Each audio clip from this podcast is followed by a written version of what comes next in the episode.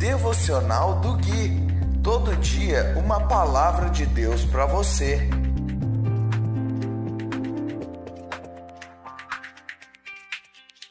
Tell me how to slow down if you think that the road that I'm on's going nowhere. Tell me how to slow down if you know that I'm going too fast for my own good.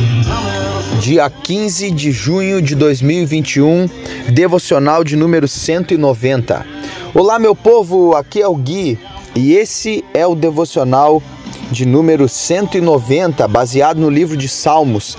Hoje nós vamos ler o capítulo 74 do versículo 17 até o versículo 23.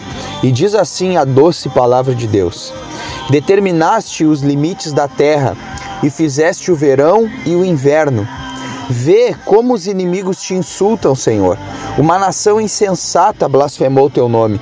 Não permitas que esses animais selvagens destruam tua pomba. Não te esqueças para sempre de teu povo aflito. Lembra-te das promessas da aliança, pois a terra está cheia de escuridão e violência.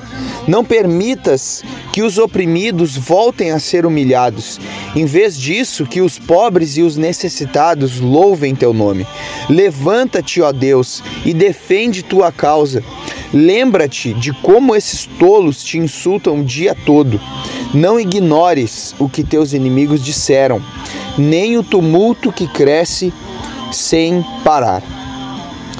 Queridos irmãos, eu quero destacar aqui o versículo 18 e o versículo 20, aonde o salmista ele pede para que Deus veja como os inimigos o insultam e para que eles no 20 ele para que eles lembre-se, desculpe, para que Deus lembre-se das promessas da aliança.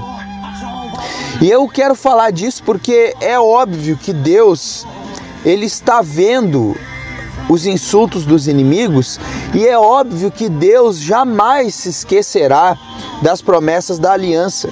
Ele não precisa que nós o lembremos. Mas essa passagem nos ensina que o salmista está clamando para que Deus veja. Ele está orando para que Deus se lembre. Ele está apenas reforçando, pedindo, porque na verdade ele mesmo quer lembrar. Ele mesmo quer lembrar das promessas da aliança.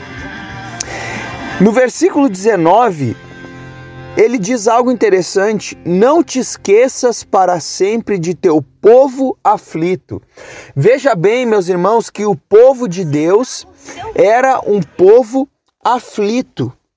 Ou seja, o fato de pertencermos a Deus, o fato de servirmos a Deus, não nos livra das aflições.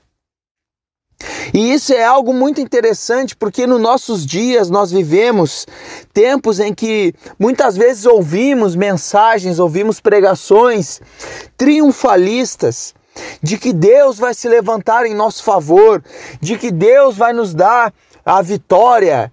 E nós deixamos de entender que a vitória que Deus nos deu foi a vitória de Cristo na cruz. Não foi a vitória sobre as circunstâncias terrenas. Embora nós possamos nos apegar a promessas de vitórias em cima de doenças, em cima de desemprego, em cima das circunstâncias é, da terra, sim, também.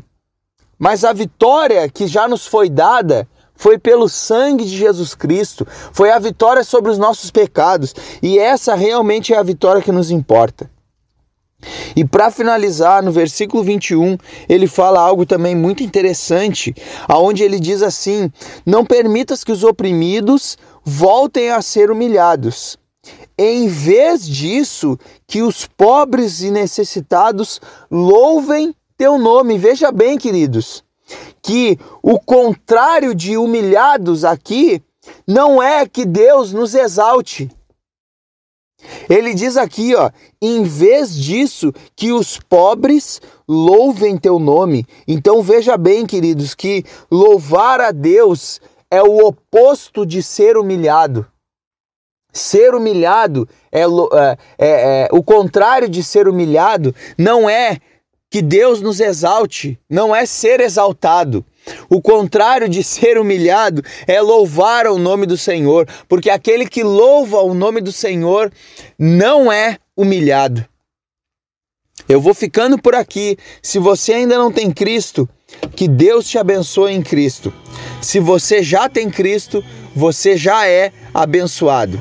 Um forte abraço e até o próximo devocional. Yes, I carry my cross and I carry the shame.